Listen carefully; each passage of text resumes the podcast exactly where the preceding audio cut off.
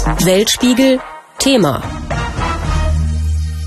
Ruf nach Freiheit. 40 Jahre nach der Revolution im Iran. Wir alle fragen unsere Eltern, warum habt ihr die Revolution unterstützt? Und sie antworten uns, wir wussten ja nicht, was daraus wird. Sie sagen uns, sie wollten das Land verbessern. Vielleicht sind sie dann selbst überrascht worden vom Verlauf. Wir beschweren uns immer darüber, aber was soll man machen? Vor 40 Jahren hat sich im Iran die Bevölkerung gegen die Monarchie erhoben. Dann ist der Schah gegangen und oppositionelle Geistliche sind aus dem Exil zurückgekehrt. Ende März 1979 wurde die Islamische Republik gegründet, die bis heute existiert. Die ARD-Fernsehkorrespondentin Nathalie Amiri ist ein Jahr jünger als die iranische Revolution. Sie ist in Deutschland aufgewachsen, war durch ihren Vater aber immer eng verbunden mit dem Iran und seit mehr als zehn Jahren berichtet sie von dort für die ARD.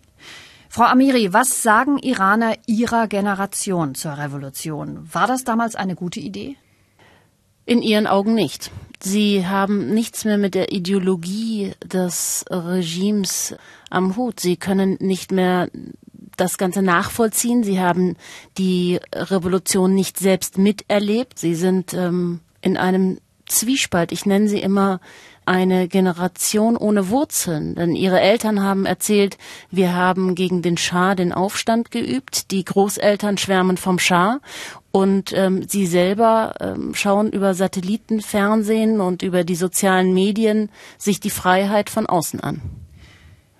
Sie schauen sich die Freiheit von außen an, leben aber im Iran. Und wenn Sie jetzt diese strengen Regeln für falsch halten, die dort gelten, wie leben die dann? Was machen Sie?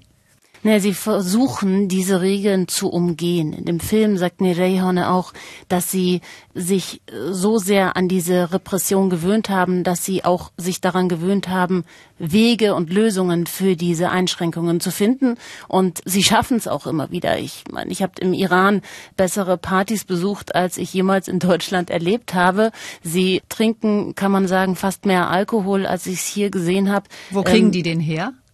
Über ihre Dealer. Das ist auch gar nicht so schwer im Iran. Da rufst du den an. Jeder hat so seinen Dealer, zumindest diejenigen, die Alkohol trinken. Und der ist nach einer halben Stunde mit einer Lieferung da. Und ähm, dann suchst du dir aus, ob du Wodka, Gin oder Tequila willst. Und ähm, die Party geht los.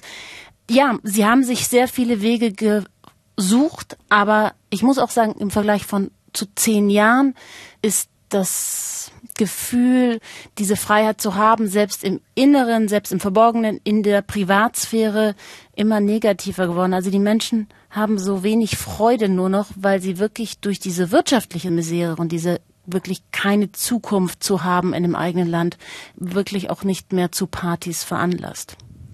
Hinzu kommt ja, dass manchmal auch die staatlichen Organe eingreifen, wenn jemand zu frei in den Augen der Regierung zu frei lebt. Und so ein Beispiel beschreiben Sie in Ihrem Weltspiegel extra.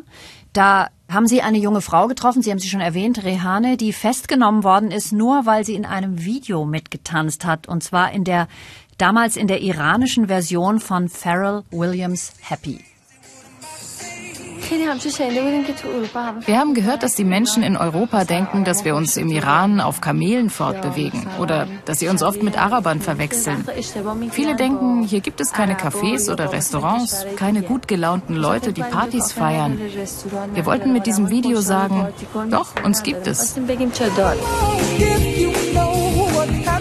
Deshalb produzierten sie das weltbekannt gewordene Video Happy aus dem Iran und werden dafür verhaftet und im iranischen Staatsfernsehen vorgeführt. Der Vorwurf, sie hätten nicht tanzen dürfen, sich nicht ohne Kopftuch zeigen, anfassen dürfen. Der Polizeichef vermutet das Ausland hinter der Videoproduktion. An die Menschen, die die Jugendlichen verführen. Wir finden sie schnell. Wir werden solche Menschen finden und juristisch verfolgen. Auch diese Täter haben wir innerhalb kürzester Zeit gefunden. Hatte Rehane Angst bei der Verhaftung? Ich war eher sauer, ziemlich sauer. Ich dachte mir, warum passiert das gerade? Wir haben doch nichts Schlimmes gemacht. Es ist doch nichts geschehen. Für mich war das die größte Frage. Warum verhaftet man uns wegen sowas? Also wenn ich sowas höre, Festnahme, weil jemand ohne Kopftuch vor der Kamera tanzt und das dann im Internet verbreitet. Mehr nicht. Sie hat ja noch nicht mal Alkohol getrunken. Warum packt so eine junge Frau nicht einfach ihre Sachen und geht weg? Weil sie ihr Land liebt. Und das ist die Misere, in der sich sehr viele junge Menschen befinden. Sie haben eine unglaublich große ähm, Liebe zu ihrem Land. Ich kann sie teilweise wirklich auch verstehen, weil wenn du im Iran bist und dort diese Gastfreundschaft und diese überhaupt diese Freundlichkeit der Menschen erlebst, fühlst du dich manchmal lebendiger als hier in Europa. Und wenn sie dann ihr Land verlassen und in Kanada oder in Europa, ganz viele kommen ja auch nach Deutschland, ein Studium zum Beispiel beginnen, sind sie immer ein wenig traurig, weil sie Sehnsucht haben nach ihrem Land. Und das ist der Beweggrund, warum Rehane zum Beispiel auch ihr Land nicht verlassen wird. Und sie sagt, wenn wir alle unser Land verlassen, wird's hier ja nicht besser. Also müssen wir bleiben, um irgendwie Schritt für Schritt in eine verbesserte Zukunft zu kommen. Wobei ich auch sagen muss, dass diese Hoffnung auch trotzdem sehr viele verloren haben, weil sie es immer wieder versucht haben und jeglicher Protest einfach im Keim erstickt wurde. Jetzt beschreiben Sie ja eine bestimmte Gruppe, junge Leute, die kritisch über die Regierung denken. Ich frage mich, wie Sie diese Leute finden. Die erkennt man doch nicht einfach so auf der Straße, oder doch? Ja, die muss ich gar nicht suchen. Die sind wirklich ähm, sehr, die sind einfach doch, man erkennt sie auf der Straße, sie sind anders angezogen. Aber ich würde gar nicht so sagen, dass sie die große Ausnahme sind, sondern diejenigen, die dem System treu sind innerhalb dieser Altersgruppe, sind eher die Ausnahme. Das sind Basij-Milizen, das sind Kinder der Revolutionsgarde. Dazu muss man sagen, dass die alten Revolutionäre ja sowieso am Aussterben sind und die neue Generation dieser Mächtigen fast alle im Ausland studiert haben, ähm, eloquent sind, ähm, perfektes Englisch und Französisch sprechen und wieder zurückgegangen sind in die Islamische Republik und jetzt hoffen, in dieser Machtposition auch weiter bleiben zu können. Und die werden alles daran setzen, dass diese andere Gruppe, die sich nach Freiheit sehnen, auf jeden Fall nicht an ihr Ziel kommen. Wenn Sie jetzt berichten über Menschen, die sich nach Freiheit sehnen und die vielleicht auch beobachtet werden vom Regime, ist das heikel für die Leute, die Sie treffen oder vielleicht auch für Sie? Es sind 40 Jahre. Jeder kennt sich aus mit dem System. Jeder kennt die Grenzen und weiß, wie viel er sagen möchte. Manchen reicht es so sehr, dass sie sagen, es ist mir egal. Ähm, ich habe nichts mehr zu verlieren. Ich spreche vor der Kamera, egal was ist und was mich danach ähm, an Konsequenz treffen wird. Und manche ziehen sich dann auch nach dem Interview, kontaktieren mich nochmal und sagen, strahle es doch nicht aus, was ich natürlich dann auch mache. Und für uns selber ja natürlich. Also der Iran ist auf der Liste der Reporter ohne Grenzen eines von sieben Ländern, in dem die Pressefreiheit am schlimmsten eingeschränkt ist, besser gesagt gar nicht existiert. Und natürlich ist es nicht leicht, dort zu arbeiten und Beiträge zu machen, die dem System und den Oberen in dem Regime nicht gefallen. Jetzt ist die Revolution 40 Jahre her. Ist die Zeit reif für eine neue Revolution? Da gibt's wieder gespaltene Meinungen dazu. Die Iraner, die im Ausland sind, sagen das schon seit Jahren, dass die Zeit reif ist, dass dieses System verschwindet. John Bolton, der Sicherheitsberater von Präsident Trump, ist da sehr dahinterher. Ähm, er erwähnt es auch wirklich. Äh, er sagt, Regime Change nimmt diese Worte in den Mund. Die Menschen im Land haben vor so einem Regime Change Angst, selbst wenn sie nach Freiheit streben. Und nach Frieden möchten sie vor allen Dingen den Frieden wahren und die Sicherheit. Und sie möchten nicht, dass es zu einem Bürgerkrieg kommt oder zu einem Blutbad oder zu einem neuen Krieg. Sehen Sie ja auch nebenan im Irak, gell, was dann passiert. Und kann. in Syrien vor allen Dingen. Ich habe das mitbekommen 2009, als die Menschen in dieser grünen Bewegung zu Hunderttausenden auf die Straße gegangen sind, haben sie noch zu Obama gerufen, hilf uns und haben da wirklich auch noch mehr Intervention erwartet. Nach Syrien hat sich das ein bisschen geändert, die Meinung. Sie sagen, wir müssen das von selbst schaffen, von innen heraus. Wenn da eine Kraft oder eine Oppositionsgruppe von außen kommt, wird es nur im Chaos enden und davor haben sehr, sehr viele Leute Angst, auch die Jungen. Sagt Nathalie Amiri, Weltspiegel-Moderatorin und ARD-Korrespondentin für den Iran. Weltspiegel. User Fragen. Frau Amiri, haben Sie schon mal eine öffentliche Hinrichtung in Teheran gesehen, um vielleicht mal den Iran von der richtigen Seite zu zeigen? Ich kenne die richtige Seite im Iran, aber eine öffentliche Hinrichtung habe ich noch nicht gesehen, zumal die nicht groß angekündigt werden und schon gar kein Kamerateam aus dem Westen dort erlaubt ist. Iran ist ein interessantes Land, aber wo Frauen ein Kopftuch tragen müssen, ist für mich eine No-Go-Area.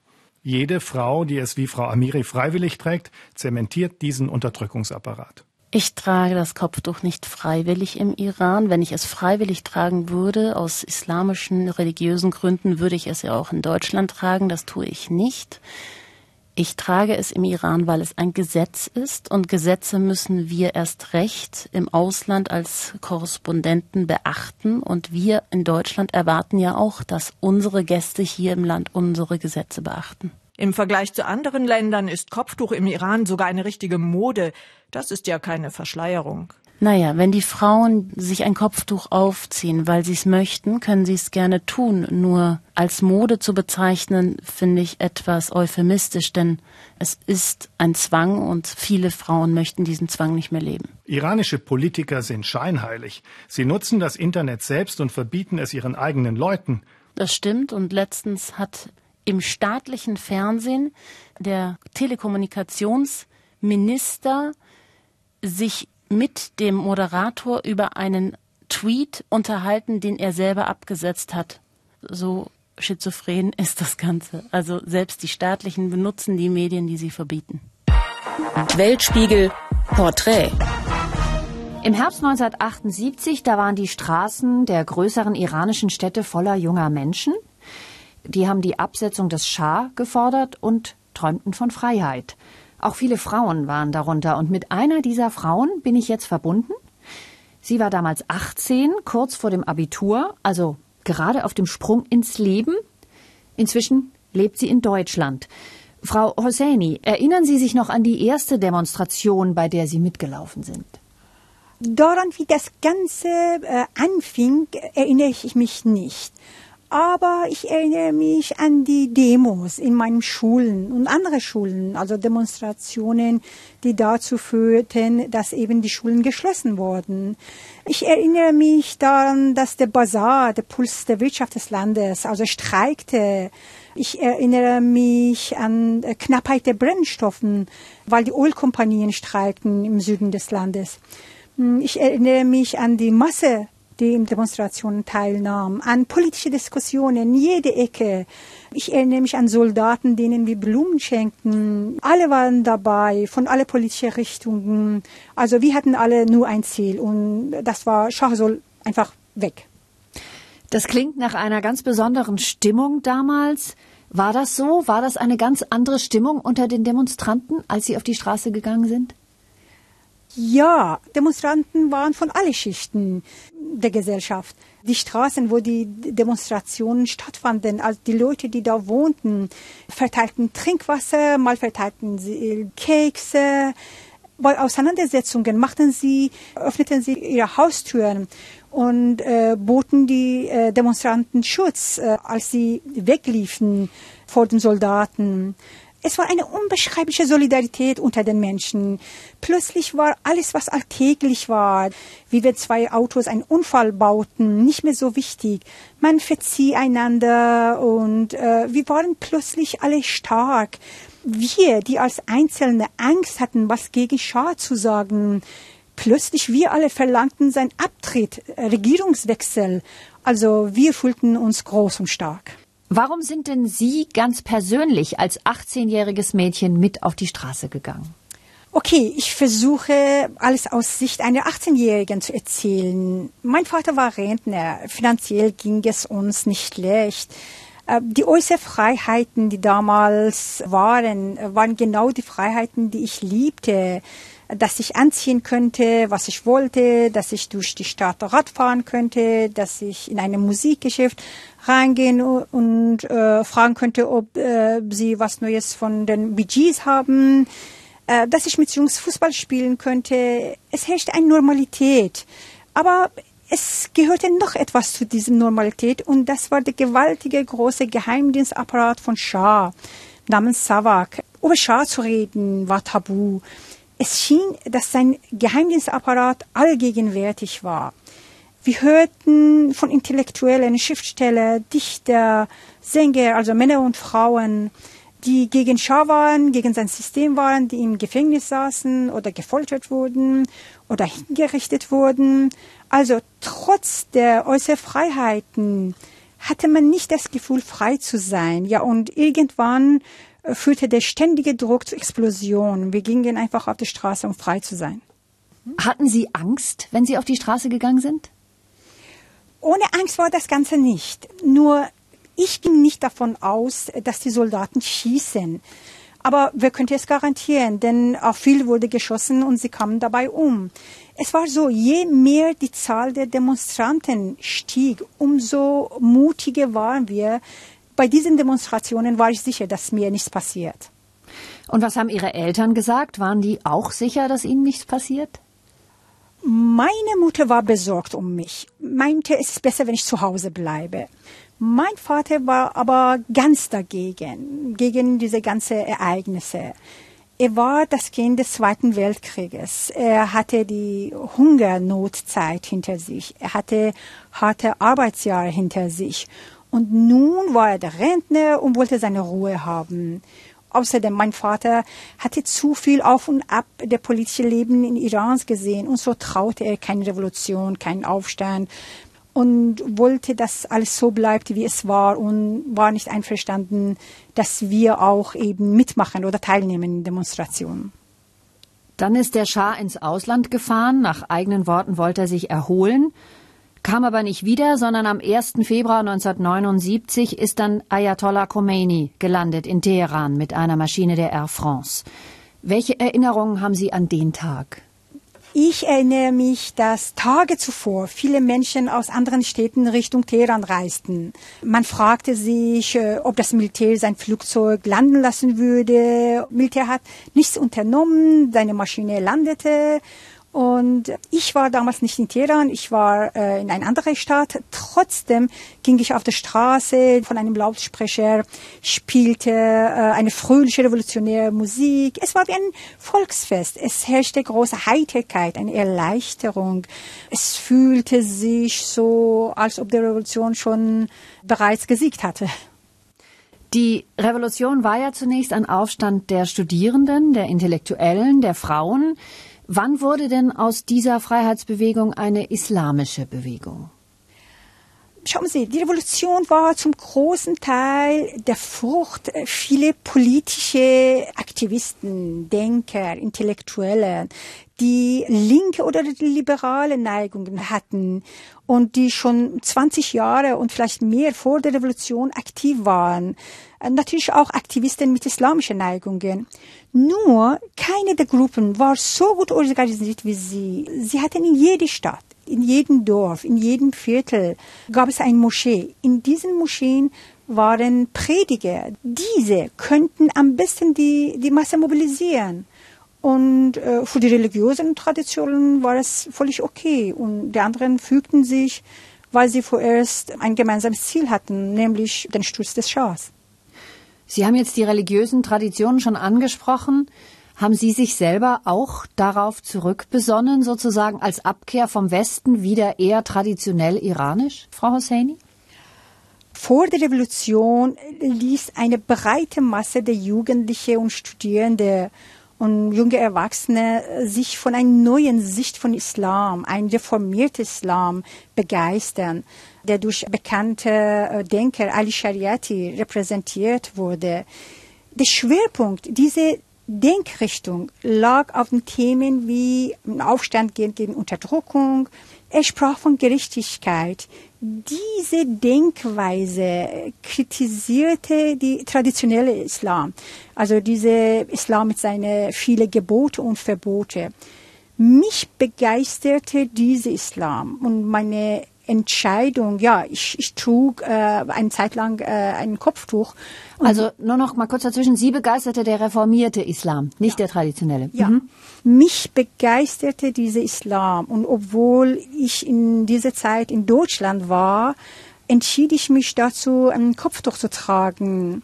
Es war hm, eine Übernachtentscheidung, ohne dass es viel Gedanken dahinter steckte. Sagen wir eine für mich persönliche revolutionäre Entscheidung. Später aber mit Laufe der Zeit, als der Elan und Begeisterung für diese Revolution vorbei war, kehrte ich auch zurück zu dem Leben, das ich davor 18 Jahre lang geführt hatte. Aus den langen Kleidern wurden dann Jacken, aus den Kopftüchern wurden Schals. Und irgendwann trug ich das Kopftuch, weil ich immer wieder in Iran war, dann nur, wenn es äh, Pflicht war und äh, wenn ich es tragen musste. Sowas ähnliches passiert ja im Moment auch wieder im Iran. Da stellen sich junge Frauen auf die Straße, nehmen das Kopftuch ab und halten es in die Höhe, an einem Stock zum Beispiel. Was sagen Sie denn zu denen? Ich habe mich irgendwann mal in einer Zeit entschieden, das Kopftuch zu tragen. Und dann habe ich mich entschieden, es abzunehmen. Also, ich bin fest der Überzeugung, dass nur Frauen über ihr eigenes Schicksal entscheiden dürfen ob es sich um Kopftuch handelt oder heiraten oder Scheidung. Also kein Bruder, kein Vater, kein System darf an ihrer Stelle entscheiden. Gab es denn einen Moment, wo Ihr Glaube an die Revolution geschwunden ist? Ja, aber es war kein Moment, sondern es war ein Prozess. Ein Land führt man mit Weisheit, mit Geduld, mit Toleranz, mit Hilfe der kompetenten Menschen. Was aber geschah, war überwiegend die Herrschaft der Männer, die die Revolution nach ihrer eigenen Auffassung definierten und keine andere Meinung zuließen. Wenn sie diesen Zustand jahrelang erleben, dann verlieren sie irgendwann mal die Glaube daran, dass irgendetwas sich ändern könnte. Revolutionen setzen ja eine riesige Begeisterung frei und damit auch Energie aber natürlich auch Gewalt. Das war ja auch im Iran nicht anders. Wie sehen Sie das jetzt heute, 40 Jahre später? Sind Revolutionen eine Lösung für die starren Gesellschaften im Nahen Osten? Hm. Ich bin kein Experte in der Sache Mittleren Osten. Ich weiß nur, dass wir Iraner heute, 40 Jahre nach der Revolution, uns nach Reformen sehen, nach notwendigen Veränderungen. Zum Beispiel nach freiem Austausch der Meinung durch soziale Medien, nach Abschaffung der Kopftuchpflicht für Frauen, nach Förderung und Unterstützung der zivilen Gesellschaft. Wir wollen politische Vielfalt. Wissen Sie, es gab in Iran keine Wahlen bis heute, in der ich nicht teilgenommen habe, denn ich wollte eine Veränderung, aber durch die Ohren, durch meine Stimmgabe, auch wenn ich immer wieder enttäuscht wurde. An eine Revolution denke ich nicht. Revolutionen sind wie das verstaute Wasser hinter dem Damm. Bricht dieser Damm, zerstört die Wucht des Wassers auf seinem Weg vieles, sehr vieles. Die iranische Revolution aus eigener Anschauung. Frau Hosseini, vielen Dank für dieses Zeitzeugnis. Weltspiegel Kontext. The Iranian regime is the leading state sponsor of terror. Das iranische Regime ist der wichtigste staatliche Unterstützer von Terrorismus. Es exportiert gefährliche Raketen, nähert Konflikte im Nahen Osten und unterstützt Terrorgruppen und Milizen wie Hisbollah, Hamas, Taliban und Al-Qaida. Spiel nicht mit dem Schwanz des Löwen. Das führt nur zu Bedauern. Wir wollen keinen Kampf. Wir wollen keinen Krieg. Aber Sie sollen wissen, dass ein Krieg mit dem Iran der Krieg aller Kriege wäre. Das müssen Sie verstehen. Friede mit dem Iran ist der ultimative Friede. Wir wollen mit niemandem Krieg. Irans Präsident Hassan Rouhani im virtuellen Schlagabtausch mit US-Präsident Donald Trump. Seit Jahrzehnten sind die Geschicke Irans eng verknüpft mit der Außenpolitik der USA. Wie eng zeigt sich immer dann, wenn die Hardliner der einen oder anderen Seite das Wort ergreifen. Seit in Washington Donald Trump regiert, ist der Ton wieder deutlich schärfer geworden. Reinhard Baumgarten beobachtet die Spannungen seit langem. Er war sechs Jahre lang als Korrespondent für den Iran zuständig und regelmäßig dort für den ARD-Hörfunk. Seit Anfang November sind US-Sanktionen in Kraft, Reinhard Baumgarten, die auch Handelspartner Irans bedrohen. Können die USA Iran wirtschaftlich in die Knie zwingen? Nein, in die Knie nicht, aber ziemlich weit nach unten. Jetzt setzen Sie mehr darauf, dass der Druck, der gesellschaftliche Druck, der wirtschaftliche Druck so stark zunimmt, dass die Iraner mehr und mehr eben auf die Straße gehen, ihren Unmut äußern und dadurch, wie eben 1979, das Regime zum Wanken und zum Einsturz bringen. Meine persönliche Einschätzung, und ich glaube, dass viele die auch teilen, von denen, die sich intensiv mit Iran beschäftigen, ist, das wird nicht funktionieren. Auf Twitter war ein erschreckendes Video zu sehen, äh, zwei Straßenjungs, die Rosen verkauft haben, aufgegriffen wurden von Sicherheitsbeamten in Kerman, das ist im südlichen Iran. Die mussten dann diese Rosen mit Stock und Stiel und mit Blüten aufessen. Und das sind eben auch Auswirkungen, dass diese Gesellschaft komplett verarmt, auf der einen Seite das Regime total verhärtet und auch immer brutaler wird. Wenn das Regime selber so Schwierigkeiten hat finanziell, wieso mischen Sie sich dann überall nach außen ein? Welche Politik verfolgen Sie da? Das ist eine strategische Vorwärtsverteidigung. Der Iran hat schlicht und ergreifend nicht die Mittel, wie etwa die Golfstaaten, wie Saudi-Arabien. Saudi-Arabien wendet zwischen 70 und 80 Milliarden Dollar für die Rüstung jährlich auf. Das ist eine ungeheure Summe. Der Iran steht Schätzungen zufolge ungefähr bei 15 Milliarden Dollar Rüstungsaufwendungen jährlich. Was also kann der Iran tun, um diesem ungeheuren Druck, der entstanden ist, zu begegnen. Und das macht die Islamische Republik ziemlich intelligent, jetzt ohne das verteidigen zu wollen, sondern nur erklären zu wollen. Sie versuchen eben durch sogenannte Proxies, also Hisbollah im Libanon, jetzt neuerdings die Houthis im Jemen, dann natürlich die Hashachabi in, äh, im Irak. Versuchen sie eben durch Milizen Druck aufzubauen auf die Verbündeten Washingtons. Und das gelingt relativ gut. Der Iran setzt gar nicht viel Mittel ein mit relativ wenig Aufwand erzeugen sie eine unglaubliche Gegenreaktion. Wenn wir jetzt zum Beispiel den Krieg im Jemen nehmen, da verpulvert Saudi-Arabien jeden Tag um die 25 Millionen Dollar.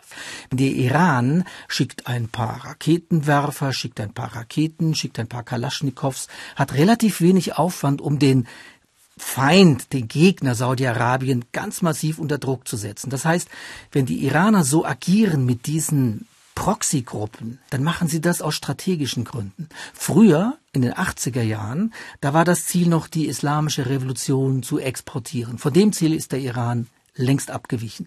Sie versuchen nun, auch Israel massiv unter Druck zu setzen, eben über diese schiitischen Milizen in Syrien, über die Hisbollah im Libanon, die ausgerüstet werden mit Raketen, mit Waffen. Und das ist im Grunde genommen genau die Strategie, weil man sich das andere Vorgehen, teure Kampfflugzeuge zu kaufen und so weiter gar nicht leisten kann. Es gibt den Waffenboykott, es gibt Sanktionen, es gab Sanktionen, es gibt jetzt neue Sanktionen. Das heißt, wirtschaftlich ist Iran in der Enge und verkauft ja inzwischen ziemlich viel Öl zum Beispiel nach China. Also hat da einen Partner jenseits der Sanktionen. Wird es da nicht langfristig eine neue Abhängigkeit geben? Viel weiter weg? Der Iran wird aus der westlichen Hemisphäre hinausgedrückt. Wenn man jetzt die iranische Bevölkerung nimmt, die ist so extrem westfreundlich. Ja, wir sehen natürlich immer nur die Bilder von diesem Totenkopf, das äh, die, die äh, Freiheitsstatue darstellen soll, mit diesem Kranz, der letztlich Raketen darstellen soll. Und wir denken immer, ja, die Iraner sind total gegen den Westen eingestellt. Das Regime ja.